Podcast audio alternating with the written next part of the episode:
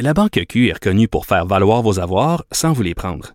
Mais quand vous pensez à votre premier compte bancaire, tu sais, dans le temps à l'école, vous faisiez vos dépôts avec vos scènes dans la petite enveloppe. Hmm, C'était bien beau. Mais avec le temps, ce vieux compte-là vous a coûté des milliers de dollars en frais, puis vous ne faites pas une scène d'intérêt. Avec la Banque Q, vous obtenez des intérêts élevés et aucun frais sur vos services bancaires courants. Autrement dit, ça fait pas mal plus de scènes dans votre enveloppe, ça. Banque Q. Faites valoir vos avoirs. Visitez banqueq.ca pour en savoir plus. Écoutez Antoine Joubert à l'animation du balado Le Guide de l'Auto, la référence de l'industrie automobile. Disponible sur l'application et le site cubradio.ca. Carfax Canada est fier de rouler aux côtés du balado Le Guide de l'Auto. Évitez les problèmes coûteux avec un rapport d'historique de véhicules de Carfax Canada. Visitez carfax.ca. Ici Ricardo. Et Émilie, marchand d'IGA. On a envie de vous inspirer à bien manger. À moins de 5 la portion. Suffit de repérer les produits valeurs sûres et de les cuisiner avec une de nos recettes. Les valeurs sûres, c'est bien pensé, hein? Bien sûr! Détails sur IGA.net. Antoine Robitaille. Il connaît tous les dessous de la politique. Une entrée privilégiée dans le Parlement. Là-haut sur la colline. Antoine Robitaille. Bon jeudi à tous. Aujourd'hui à l'émission, le Québec a perdu le contrôle de son immigration. Comment pourrait-il le reprendre, ce même contrôle? On pose la question à l'experte et ancienne fonctionnaire Anne-Michel Meggs. Mais d'abord, mais d'abord, c'est l'heure de notre rencontre, les voix de la voix. Émotionnel ou rationnel? En accord ou à l'opposé? Par ici, les brasseurs d'opinion et de vision. Les rencontres de l'air. Bonjour Guillaume Lavoie, Antoine Robitaille, bonjour. expert en politique publique et contempteur du REM. Hein? Tu es un critique du REM. C'est revenu plusieurs fois dans la conversation, euh, Guillaume. T'aimes pas ça, le, le REM. Et c'est une occasion de, de faire développer cette critique-là, euh, cette affaire de tramway qui est mise sur la glace puis réétudiée par euh, la Caisse de dépôt. C'est évidemment le gouvernement du Québec qui essaie de se défausser comme ça sur la Caisse de dépôt. Mais c'est justement la Caisse de dépôt qui a lancé le REM, le réseau euh, électrique métropolitain. Oui. Parle-nous un peu de cette critique-là. Pourquoi t'aimes pas ce train-là qui a quand même été mis en service, là, en tout cas, quelques kilomètres ont été mis en service cet automne? Et, et normalement, euh, il y aurait tout pour que, il y aurait tout pour que je l'aime. Euh, c'est un projet de transport collectif, c'est du transport collectif euh, structurant qui est de haute qualité. Alors normalement, je devrais, il y aurait tout pour que je célèbre. Mhm, ben oui. Mais c'est, mais c'est pas là-dessus que j'ai des critiques. Et là, ben, maintenant que c'est fait, ben, euh, prenons euh, cette occasion-là pour éviter de faire les mêmes erreurs. Et comme c'est le même mandataire euh, obligé, pas sûr que la Caisse disait Hey, j'aurais le goût de faire d'autres projets, non à Québec. Mais là, essayons de voir quelles étaient les erreurs du REM pour essayer de ne pas les refaire à Québec ou pour repenser le projet à Québec. Mhm. Alors, et là, euh, tu sais, euh, la chanson d'R.E.M., là, Everybody Hurts, alors essayons que là, personne n'en souffre trop. Ah, on va, en, on va en écouter un petit bout. Everybody cries.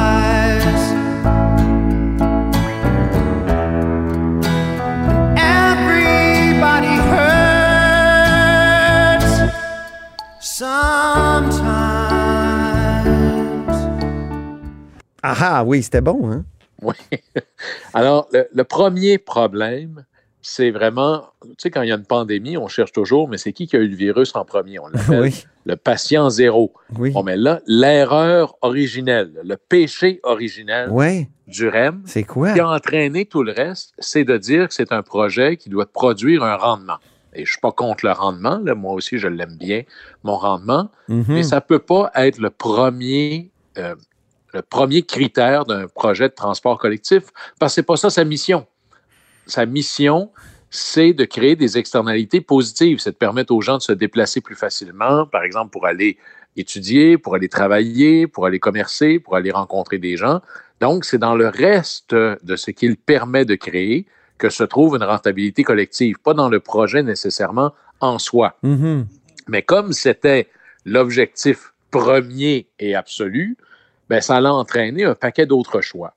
Par exemple, le choix du tracé. On a voulu prendre un tracé qui était, qui, en fait, pour faire du rendement, c'est facile. Il faut que ça te coûte le moins cher possible en infrastructure, en technologie, puis en opération. Mhm. Alors, tu prends le tracé qui existe déjà plutôt que d'en faire un où il n'y en a pas déjà, parce que tu veux limiter tes coûts.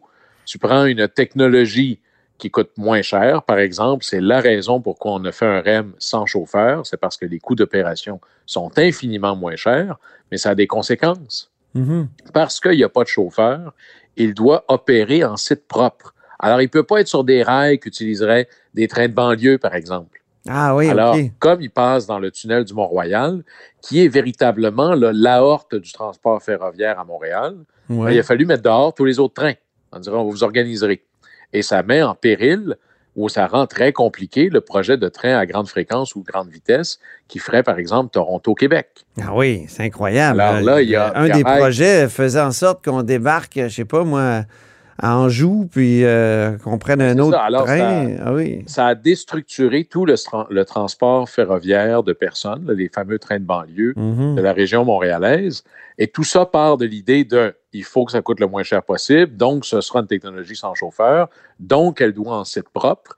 Et comme elle doit être en site propre, elle ne peut pas traverser de rue au niveau du trottoir.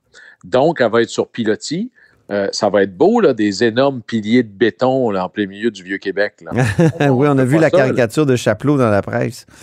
Et, et je peux dire que dans l'ouest de Montréal, bon, il y a moins de monde pour regarder ça, mais c'est particulièrement affreux. Alors, mais tout ça est parti de il faut que ça fasse de l'argent, cette affaire-là. Mhm. Ce n'est pas un bon incitatif pour décider de faire un projet de transport collectif, comme on ne crée pas une université ou un hôpital pour dire il faut que ce soit rentable.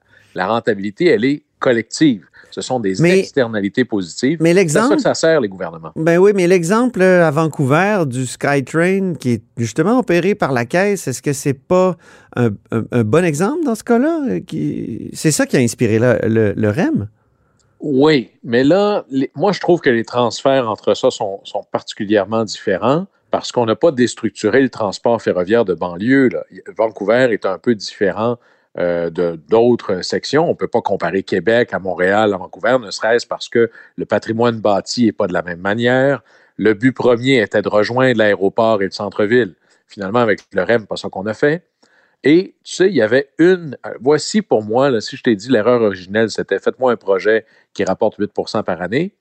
L'erreur pire encore, le transport, le transport ferroviaire, que ce soit du tramway, du train, du train pour personne, la seule et unique manière dont ça peut marcher, c'est s'il y a une bonne fréquence. Et la fréquence, ça ne fonctionne que si tu possèdes les rails. Le drame de la construction ferroviaire au Canada, c'est qu'on a donné au CP et au CN un statut de l'État de Monaco.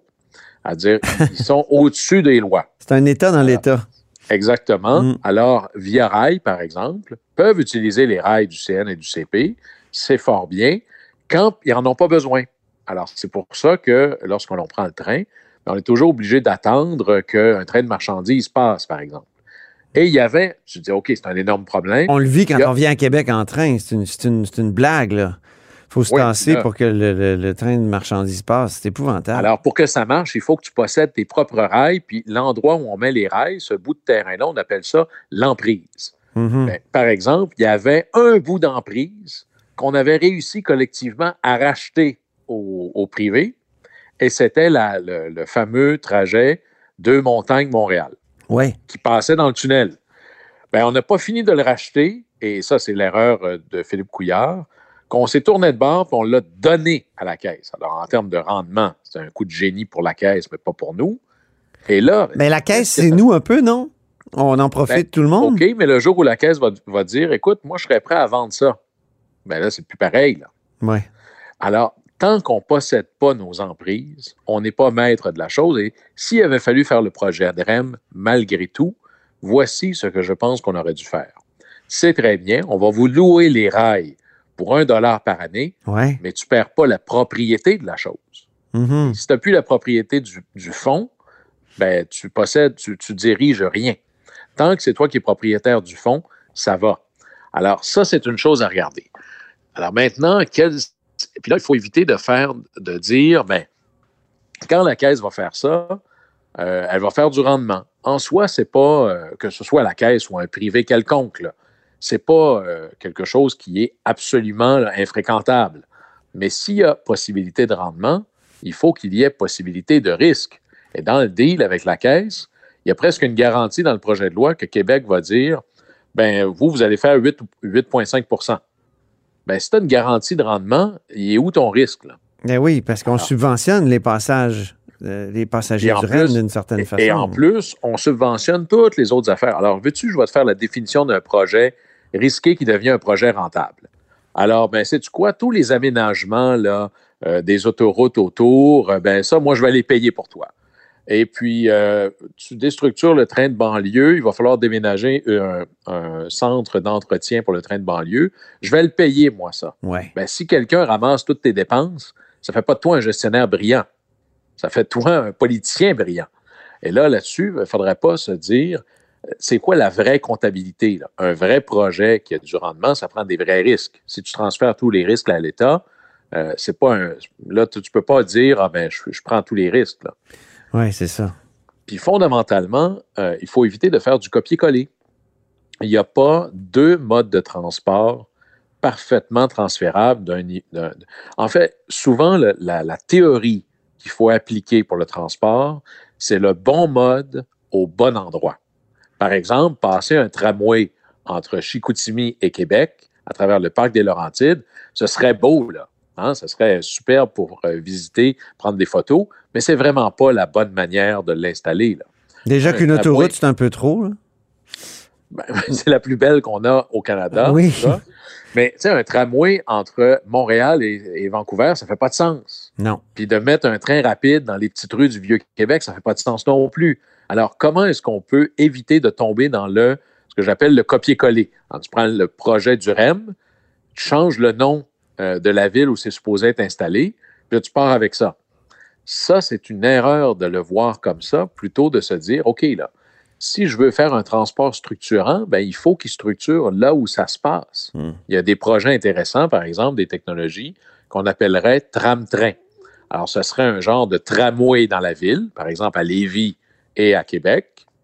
Et entre les deux, ben là, il prend une très grande vitesse et il devient une espèce de train, un genre de train de banlieue. Alors, toi, tu débarques pas.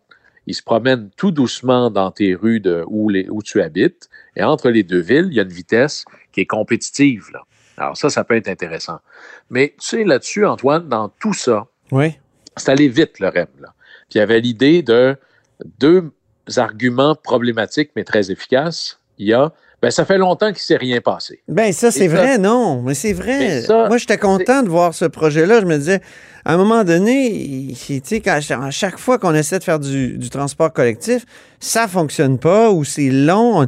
Le SRB sur P9, ça a pris quoi? Ça a été annoncé, je me souviens, deux, trois fois, dont une première fois en 2008, je pense. Oui, puis là-dessus, à la fin, il le oui. SRB, c'est le mauvais mode au mauvais endroit. Ça prendrait probablement un tramway parce que le volume, en fonction du volume, Ouais. euh, passer autant d'autobus en aussi peu de temps, euh, d'abord, ça pourrit la vie des citoyens autour, mais le tramway aurait été plus efficace. Hmm. Mais fondamentalement, là où j'ai, je trouve que c'est un piège de dire, mais là, me semble, ça fait longtemps que c'est rien passé. Ça ne vient pas rendre un mauvais projet meilleur. Ouais, c'est vrai. Ça- alors, c'est vrai que ça fait longtemps qu'il ne se passe rien, puis on a l'air pris dans la gadoue, Mm. mais ce n'est pas une raison pour dire un mauvais projet. Faisons ça. Au Mm. moins, on aura quelque chose. Tant qu'à le faire, faisons-le bien.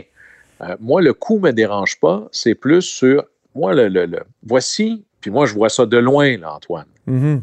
Mais la plus grande faiblesse d'un projet de transport collectif à Québec ne me semble pas un enjeu d'infrastructure, ne me semble même pas un enjeu financier, me semble un enjeu de volonté politique, qui est quelque part appuyé sur une volonté populaire. Et dans les deux cas, c'est un peu chancelant. Euh, on a des gens qui se font élire en disant je vais faire ça, puis il y a d'autres gens à côté qui se font élire en disant je ne ferai pas ça. Et là, ben, à un moment donné, Oui, mais si Euh, c'est celui qui dit je vais faire ça qui est élu, on devrait arrêter de faire des sondages, non? ah, absolument, mais là, ce, Dans le cas de Bruno Marchand. Prenons le exemple. cas de la ville de Québec. Il a été élu pour ça. Ben Il a oui. le mandat de faire ça. Ben là, qu'il aille jusqu'au bout de son idée. Et moi, j'aime bien des politiciens Ben, qui il essaye. je vais le faire. Ben, c'est justement, alors, il faut qu'il continue.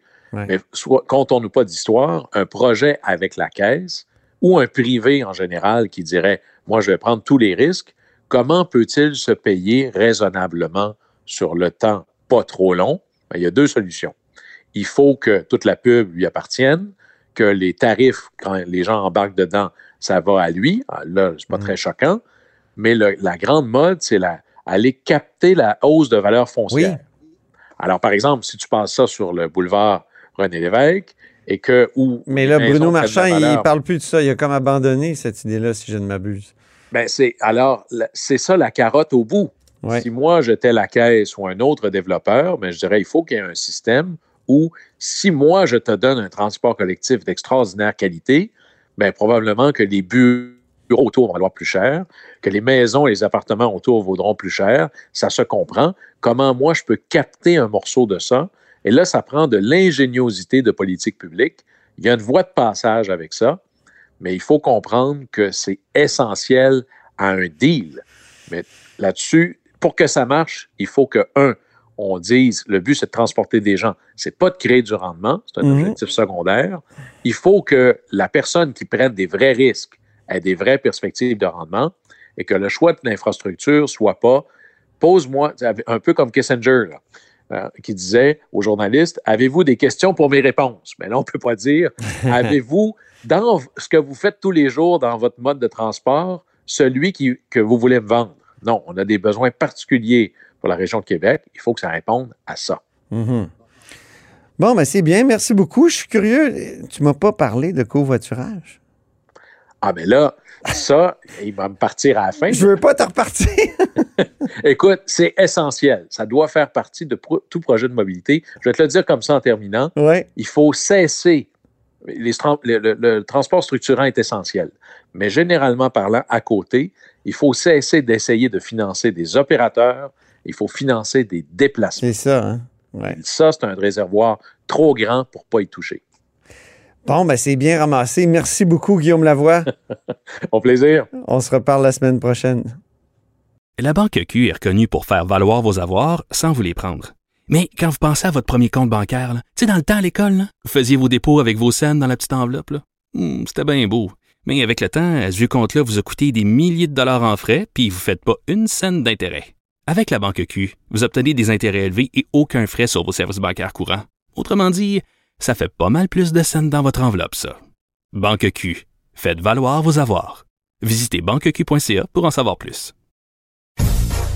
Écoutez Antoine Joubert à l'animation du balado Le Guide de l'Auto, la référence de l'industrie automobile. Disponible sur l'application et le site cubradio.ca. Carfax Canada est fier de rouler aux côtés du balado Le Guide de l'auto. Évitez les problèmes coûteux avec un rapport d'historique de véhicule de Carfax Canada. Visitez carfax.ca. Ici Ricardo. Et Émilie, marchand d'IGA. On a envie de vous inspirer à bien manger. À moins de 5 la portion. Suffit de repérer les produits valeurs sûres et de les cuisiner avec une de nos recettes. Les valeurs sûres, c'est bien pensé, hein? Bien sûr! Détails sur IGA.net. Antoine Robitaille. Le véritable troisième lien. Du Salon Bleu à vos oreilles. Et tout ça sans utilisation des fonds publics. Il y a longtemps que je veux parler à ma prochaine invitée avec qui on va discuter d'immigration parce que c'est sa spécialité. Bonjour, Anne-Michel Meggs.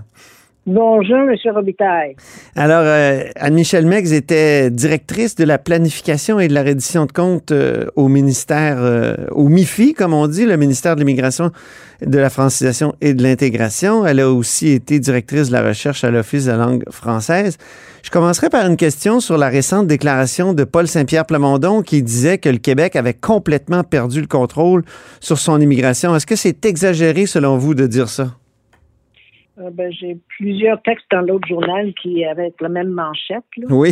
Euh, c'est euh, c'est pas qu'il pourrait pas contrôler, mais c'est et, et c'est surtout du point de vue de l'immigration temporaire.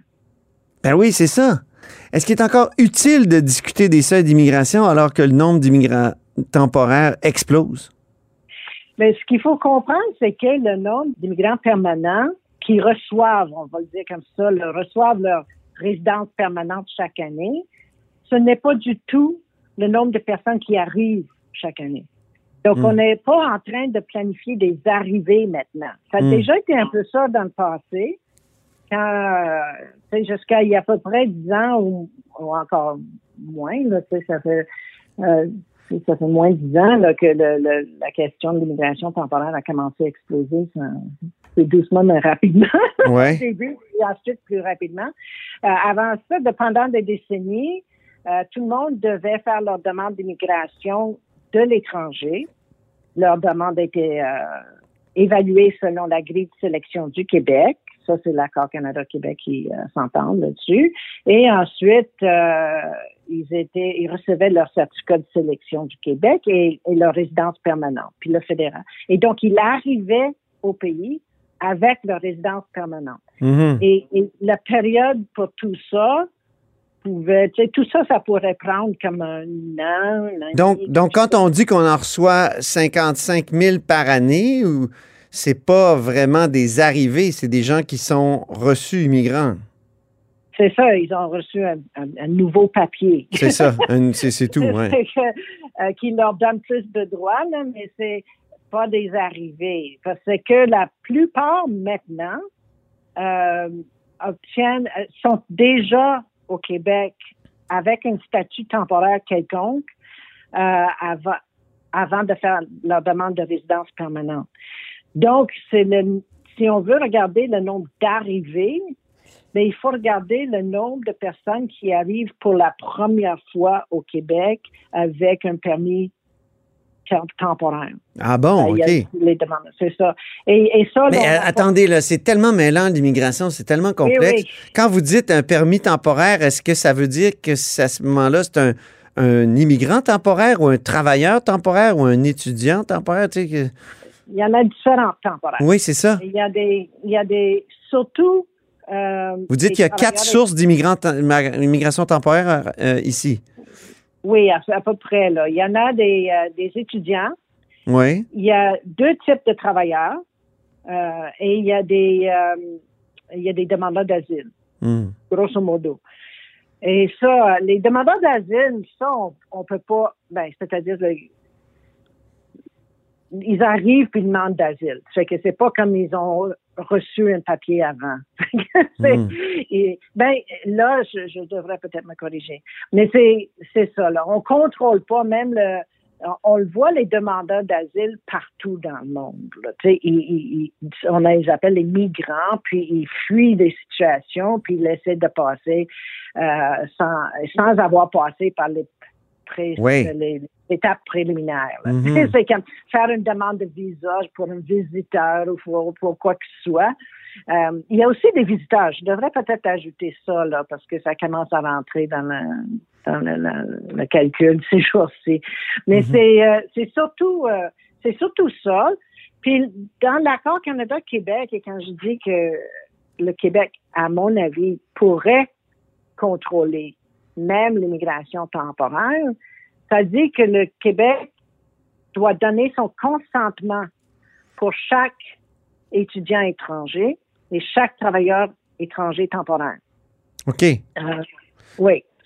Et, c'est ça, il a perdu le contrôle de son immigration. Il pourrait, en vertu de, des ententes avec le fédéral, là, vous soulignez celle de 1991, euh, et donc il pourrait contrôler davantage son immigration ou reprendre le contrôle.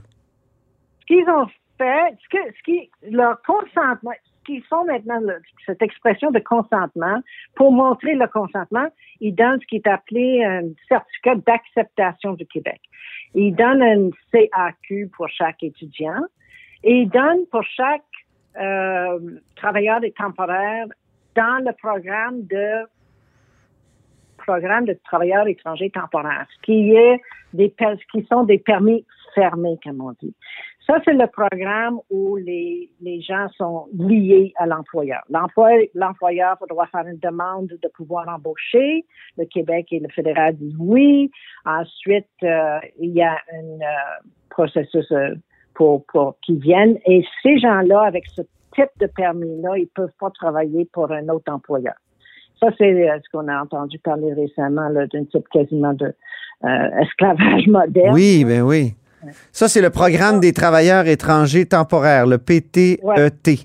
PTET, exactement. À ne pas confondre avec le programme de mobilité internationale. Ça, c'est un autre paire de manches, ça, là. Ça, là, c'est sorti du PTET. Euh, en 2014, Harper voulait resserrer, imagine, les règles pour le PTET, parce qu'il y en a des, des employeurs qui, euh, les banques et tout ça, qui embauchaient des gens pour euh, de l'étranger pour faire le même travail que, qui se faisait par les travailleurs canadiens. puis euh, même qu'il y avait des manchettes disant qu'ils demandaient des travailleurs ca- canadiens de rester puis former les étrangers là, dans leur job. Là, que là, Harper a réagi à tout ça. Il voulait clarifier des choses et faire une distinction entre les ceux qui viennent pour des raisons évidentes de marché du travail. Donc là où il y a et ce, ce PTET là est perçu est censé dans son euh, dans la réalité d'être un dernier recours. Hmm. En général, normalement, les employeurs devaient toujours montrer qu'ils ont tout fait pour trouver des travailleurs locaux euh, avant d'avoir l'approbation, l'autorisation d'embaucher de l'étranger. Mais ça, ça a été allégé de beaucoup, euh, et particulièrement par le Québec. M. Boulet était très fort sur ce programme-là et a allégé beaucoup les, euh, les règles pour ce programme-là pour les employeurs. Que ça, ça c'est le PTET, mais le PMI, ça, c'est. Ça, c'est le programme de mobilité internationale, oui? Oui. Ça, c'est des permis qu'on appelle la, la, grande, la grande majorité, des permis ouverts. Ça, ça veut dire qu'ils peuvent travailler ou pas, mais ils peuvent avec ce permis-là euh, pour n'importe qui, n'importe où au Hmm. Canada. Et, et donc, euh, et celle-là, et c'est là où le bas blesse, parce que celle-là, ça a pris énormément d'ampleur. Les, les trois ont pris de l'ampleur, mais le- les étudiants le plus au Canada, enfin, en- Oui, c'est intéressant. Vous donnez des chiffres dans un de vos derniers textes. Vous dites 46,3 euh, du total pour euh, les permis d'études. Après ça, le PTET, juste 17,5% Ça, c'est les travailleurs temporaires saisonniers, par exemple. Oui. Puis enfin, les PMI, vous dites 36,3% Ça, c'est comme un permis de travail temporaire, mais assez général, là, assez euh, flexible. c'est-à-dire que c'est une multitude. Il y a des dizaines de différentes, de, des dizaines, des centaines, probablement des centaines. J'ai pas fait un inventaire récemment de différents types de permis dans ce programme-là. Est-ce qu'on peut s'entendre pour dire que c'est n'importe quoi? Oui. Mais c'est donc le- les trois types de permis dans ce programme-là qui ont augmenté le plus et le plus rapidement sont liés au permis d'études dans le sens que euh, il y en a un que pour les conjoints des étudiants, il y en a un pour les les post-diplômes. Donc les étudiants une fois qu'ils ont leur diplôme, Mm. ils peuvent avoir un permis ouvert et les conjoints de ces travailleurs spécialisés là, parce que si tu as un bac ou quelque chose, tu es considéré comme un travailleur spécialisé. Donc, ces trois types de permis-là ont augmenté le plus. Et le Québec, pour une raison que j'ai pas pu déterminer encore, n'a pas insisté ou n'a pas, donne pas, je vais dire tout très neutre, de façon le plus neutre possible, ne donne pas son consentement pour ces permis-là. Pourtant, mes, mes interprétations de l'accord et mes discussions... Euh, Est-ce que, attendez, je, je veux être sûr de bien comprendre. Est-ce que vous dites qu'il refuse ces permis-là ou il n'exerce pas son droit de refuser? Je, il n'exerce pas son... OK. Ah, un instant, laisse-moi le dire. La, la ministre dit que ils n'ont pas le contrôle là-dessus, c'est une affaire du fédéral. Vous dites que c'est pas vrai, il pourrait. Ben, ce que je, moi, je, j'ai eu des discussions avec juristes et avec le négociateur fédéral Hmm. de l'accord de 91. J'ai encore en contact avec André Burel, qui était négociateur fédéral pour cet accord-là. Oui, oui. Il dit que c'était l'intention que le Québec contrôle toute son immigration, Bon. temporaire et fédérale. Alors, pour le- le- ça dit dans l'accord, le travailleur étranger temporaire, Oui. ça couvrait tout le monde parce que le PT, c'était à peu près le seul sort, puis il n'y avait pas le PMI dans le temps. Donc, la clé pour que- retrouver le contrôle, ça serait que le Québec exerce ce droit-là à, à- à accepter ou refuser euh, ces, ces travailleurs temporaires, c'est ça? Est-ce que je comprends bien? Je dirais que oui, mais ils, ils contrôlent déjà les deux autres. Et le- les permis d'études, c'est un gros morceau. Hmm. Et d'ailleurs, ne contrôlent pas les réfugiés et les demandes de. de ben, les réfugiés, oui, la plupart. Les demandeurs d'asile, non. c'est ça. les- oui, pardon. Les demandeurs d'asile, ça, le Québec ne contrôle pas. Ils demandent contrôle les là-dessus. réfugiés qui viennent de l'étranger, euh, c'est-à-dire que par les processus habituels, Mhm. parrainés ou tout ça, ça, c'est, oui, le Québec contrôle ça. Mais pas les demandeurs d'asile. mais pas les demandeurs d'asile. Non. Puis ça, ça, ça, c'est problématique. Et ça, ça c'est là où le, le fédéral pourrait mieux faire pour euh, resserrer les choses, mais c'est Très bien. Mais Madame Meggs, merci infiniment.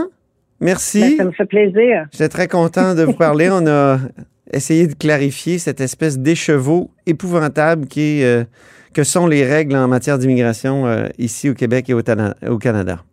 C'est Merci. pas évident. Au revoir. Merci. Au revoir. Et c'est tout pour La Haut sur la Colline en ce jeudi. Merci beaucoup d'avoir été des nôtres. N'hésitez surtout pas à diffuser vos segments préférés sur vos réseaux. Ça comprend le bouche à oreille. Et je vous dis à demain. Cube Radio.